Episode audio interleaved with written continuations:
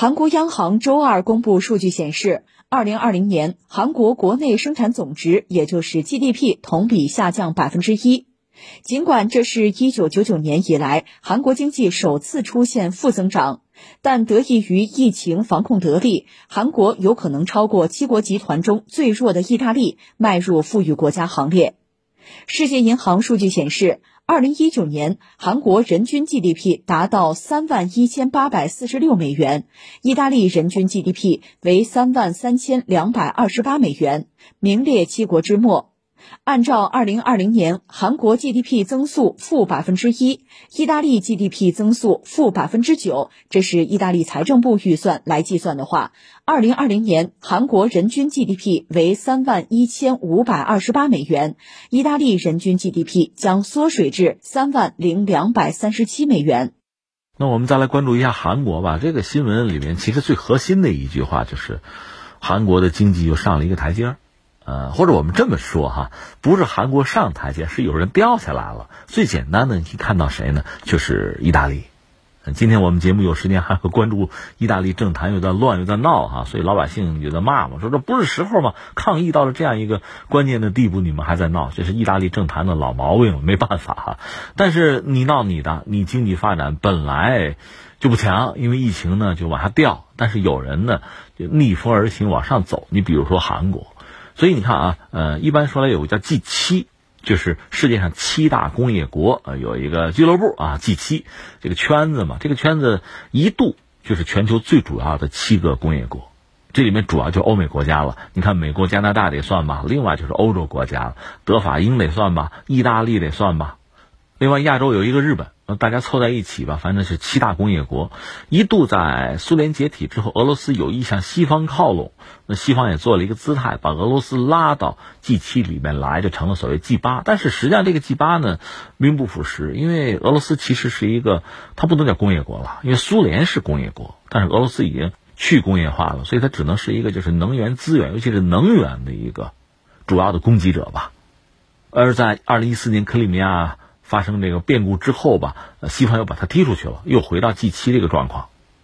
这七大工业国呢，呃，现在其实你再叫七大工业国也未必合适。你比如说美国和英国，它的服务业可能占到百分之八九十了，你说它是工业国也是名不副实，它不是制造业大国了。当然，有些高端制造业人家做的还不错啊，像意大利这样的国家呢，你也不能说它没有制造业，甚至在二战以后，它有一度就是实业兴国，有，但现在这个状况也不佳。但不管怎么说吧，叫富人俱乐部总是没错的。就是全球范围内呢，就是论 GDP，特别人均 GDP 排在前面的啊，是这样几个国家。但是现在发生一个意外，就是疫情。我们知道意大利遭遇疫情之后呢，那个表现确实不佳。我们中国还帮过他的忙，对吧？但是论这个人均 GDP，其实它现在掉下来了。谁上去呢？韩国上去了。如果现在咱们就拿人均 GDP 说事儿，排到全球前七的，按说。韩国是取代了意大利，其实不单如此吧。如果就拿这个 GDP 来说事儿的话啊，在全球范围内，你要排在二零二零年上半年，韩国的 GDP 的总量呢是七千七百亿，就美元啊，这意味着超过了谁呢？超过了俄罗斯、巴西还有加拿大。所以现在，呃，论 GDP 这个总盘子，韩国是排到全球第九位的，有七千七百亿。当然，这个这个数据我觉得已经很不错了，因为韩国你看它就国土面积十万平方公里吧，不是很大，对吧？如果说美国达到二十一万亿，中国呢大概是美国的百分之六七十那个样子，而韩国达到美国的三成，这就确实很不容易了。这是我们简单讲了一个大概的这个格局吧。当然，你要说最近就呃中国吧，主要省份的 GDP 也出来了，比如广东，广东十一万亿，十一万亿。就人民币啊，这个数据是超越了俄罗斯，也超越了韩国。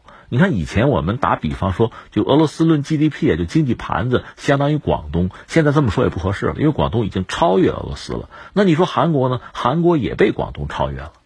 如果论这个数值啊，是这么一个状况。当然说，我一再讲嘛，单一的数值拿来衡量一个东西，往往不靠谱、不准。你比如说俄罗斯也好，韩国也好，毕竟人家是一个国家，俄罗斯的核弹数量理论上比美国还要多，对吧？这个你不能拿中国的一个省去比。我们只是呃做出一个大概的参照系啊，找一个参照物，大家能够看一看大家的这个状况。总而言之，韩国经济现在表现不错，因为疫情嘛，确实带来了就各国经济的状况会有一个变化。啊，此消彼长是吧？几家欢乐几家愁。而韩国因为控制住了疫情，所以经济表现相当不错，很抢眼。因为在疫情发生之后，全球主要经济体的这个数据都在往下掉，韩国也在往下掉，但它掉的比较轻，大概 GDP 跌了百分之零点七吧，就是二零二零年的上半年。呃，和其他国家比，美国是跌了百分之四点六，中国是跌了百分之一点六。日本的百分之五点八就跌了百分之五点八，欧洲就更糟，比如德国下降百分之六点七，至于什么英国、法国、意大利，那是跌了百分之十以上，所以韩国跌的比较少。那这个时候，那它的优势等于说是显示出来了，或者说它没往前走多远，是大家掉的厉害，所以把它显出来了。这是呃就事论事，把这个新闻说清楚了。所以人家现在可能加入这个 G 七俱乐部啊，是这个名正言顺啊，至少有底气啊，有底牌，是这么个状况。你想，特朗普当时曾经想搞一把 G 七的扩大版，把几个国家拉进来，就想把韩国拉进来。那韩国就文在寅第一时间就答应了，觉得很好。呃，一个是自己的政绩，第二呢，韩国人很在乎这个民族自尊心啊，自豪感要爆棚嘛。这是我们就说这个事情啊，呃，放在这儿。那么下面有一个问题就来了，韩国经济它到底是个什么状况？我们大概能不能扫描一下？从历史上看是这样，历史上看韩国经济其实不怎么样，因为你想，朝鲜半岛长期以来呢是被日本殖民吧。呃，殖民之后呢，确实也做了一些基础建设，呃，工业什么的也搞了。从这个角度讲呢，朝鲜和韩国吧，原来半岛这个地方，日本人确实经营过。一九四五年呢，日本人被赶跑，那么半岛获得了独立，然后就是南北朝鲜，呃，分别建国，再就是朝鲜战争，那打的却是一片白地了。而且到战争结束呢，总的来说，韩国这边这个状况还不如北边，不如朝鲜。但是接下来，因为这是冷战前沿嘛，所以这个地方美国也比较重视，当然要给了一些援助。这个援助一方面美国直接砸钱，再就是美国利用自己的体系，比如盟友，甚至操纵联合国给韩国砸钱，让韩国的经济一点一点的稳定，然后做起来。如果说韩国经济的崛起呢，当然你不能指望靠点援助就怎么样啊？它经济的崛起还是所谓汉江奇迹，那是上个世纪七十年代的事情了。呃，如果我们要分析一个经济体的经济崛起呢，其实你可以很简单的画几个框哈，就天时地利人和，你可以这么讲啊。先说地利吧，地利大家很明白，就是你看看朝鲜半岛，它是个半岛嘛。半岛往往确实有先天的优势，特别是韩国嘛，呃，一面是陆地，三面环海，对吧？在这么一个状况下，它会有很多良港，有很多港口，很适合做贸易。它的地理位置比较独特。另外呢，说到这个地利，还有一个问题，呃，这又和天时有关，就和冷战有关。它和朝鲜是一个长期对峙的局面，它算是美国的盟友，所以美国必然得得帮它。就这么一个状况，在地理位置上，它确实占有很不错的先机，这是一个啊。另外就是所谓天时了，天时其实首先是冷战。刚才我们也谈到，因为冷战，那美国必须要挺他，因为最终的目的不是为了帮他，是为了和苏联和苏联支持的这个朝鲜抗衡嘛。当时是这么一个背景。争霸的背景，再就是利用很多国际组织也好啊，盟友也好，甚至联合国也好，给韩国很多的援助，能帮忙就帮一把。另外还有什么呢？比如说，呃，越南战争，六七十年代越南战争，那不是美国深陷泥潭吗？当时，呃，因为韩国嘛，投桃报李，既然美国帮我，我得帮他呀，出兵，至少出了五万人。当然，韩国兵很不能打仗。现在你看历史，你会发现韩国兵很残酷，他们主要是对越南的这个老弱妇孺下手。但不管怎么说，算是这个美国的跟班吧。美国自然也要投桃报李，在全球的这个产业链布局的时候，他是想着韩国的。另外更有意思在哪儿呢？一般说来，美国把韩国和日本作为自己的亚太很重要的两只矛，对吧？但是虽然都是盟友，也要看着，该制衡也要制衡。日本在七十年代经济崛起之后呢，对美国经济确实形成威胁了。当时不是有一个著名的段子，就是，呃，李艾科卡，就是美国的一个汽车界的风云人物嘛。他不是曾经数过数过汽车吗？数了一百辆汽车，大多数都是日产车。就是美国汽车不行了，美国被日本打败了啊，经济出问题了，那个洛克菲勒大厦日本都买吗？这么一个状况下，美国就要整治日本，去打贸易战，要搞日本，搞日本的，除了自己直接上以外，总得有点别的招数吧？那就是把原来就美国给到日本的一些分工拿走，比如半导体，然后再给到韩国，培植了韩国在这个领域的发展，让他等于说抄了日本的后路。所以日本当然怀恨在心了。前两年大家还记得，日本对韩国的半导体做了一个精准打击，你可以把它看作是一个报复啊。